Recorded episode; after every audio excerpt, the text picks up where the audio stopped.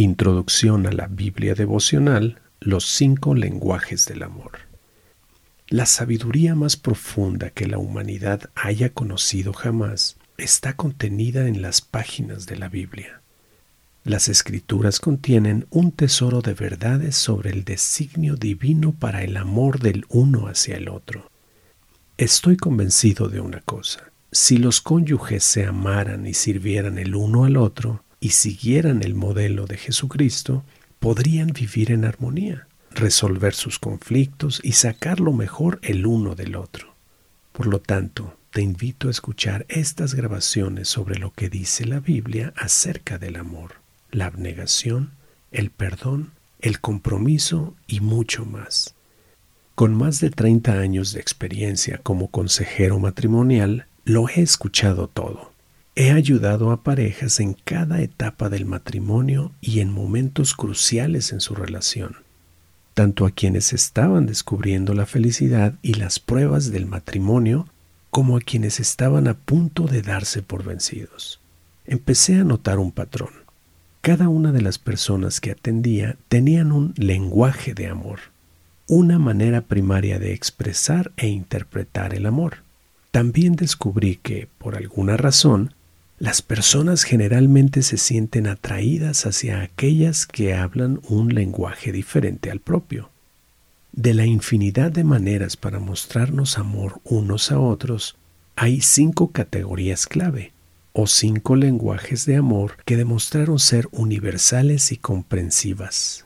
Y todos nos identificamos principalmente con uno de los cinco lenguajes del amor. Palabras de afirmación, tiempo de calidad, regalos, actos de servicio y contacto físico. Palabras de afirmación. Las acciones no siempre hablan más fuerte que las palabras. Si este es tu lenguaje de amor, los cumplidos espontáneos significan mucho para ti. Escuchar que te digan te amo es importante. Escuchar las razones que respaldan ese amor puede levantarte el ánimo hasta las nubes. Los insultos pueden destrozarte y no son fáciles de olvidar. Tiempo de calidad.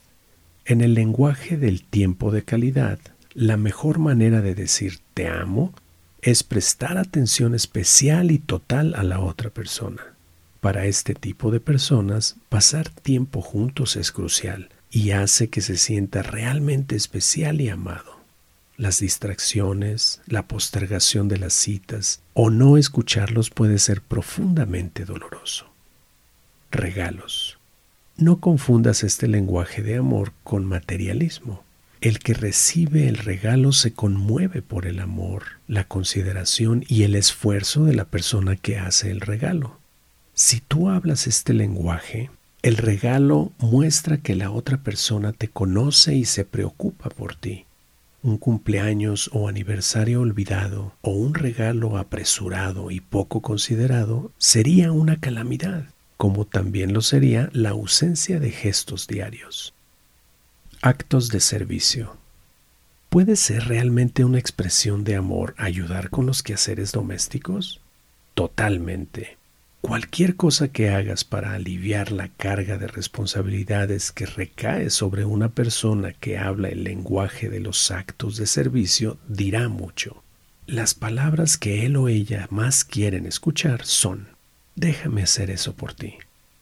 La pereza, la falta de compromiso y crearles más trabajo les transmite que sus sentimientos no importan.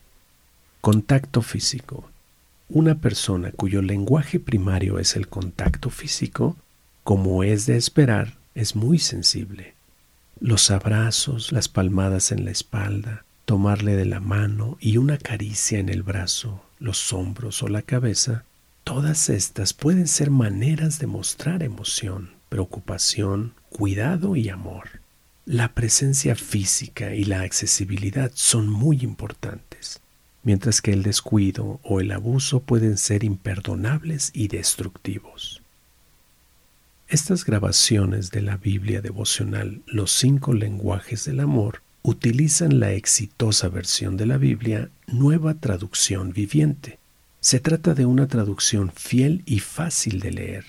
que hace que las grandes verdades bíblicas cobren vida y sean practicables. Puedes escuchar estas grabaciones de forma individual o con tu cónyuge.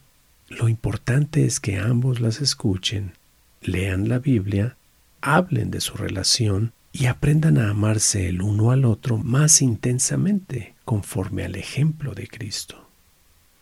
Tanto si tu relación matrimonial es buena como si está en dificultades, es importante pasar tiempo con Dios, leer su palabra y tener una buena comunicación. Estas cosas enriquecerán sumamente tu matrimonio. Es mi oración que Dios use estas grabaciones sobre la Biblia devocional los cinco lenguajes del amor como una herramienta útil para acercar a los cónyuges más a él y más el uno al otro. Gary Chapman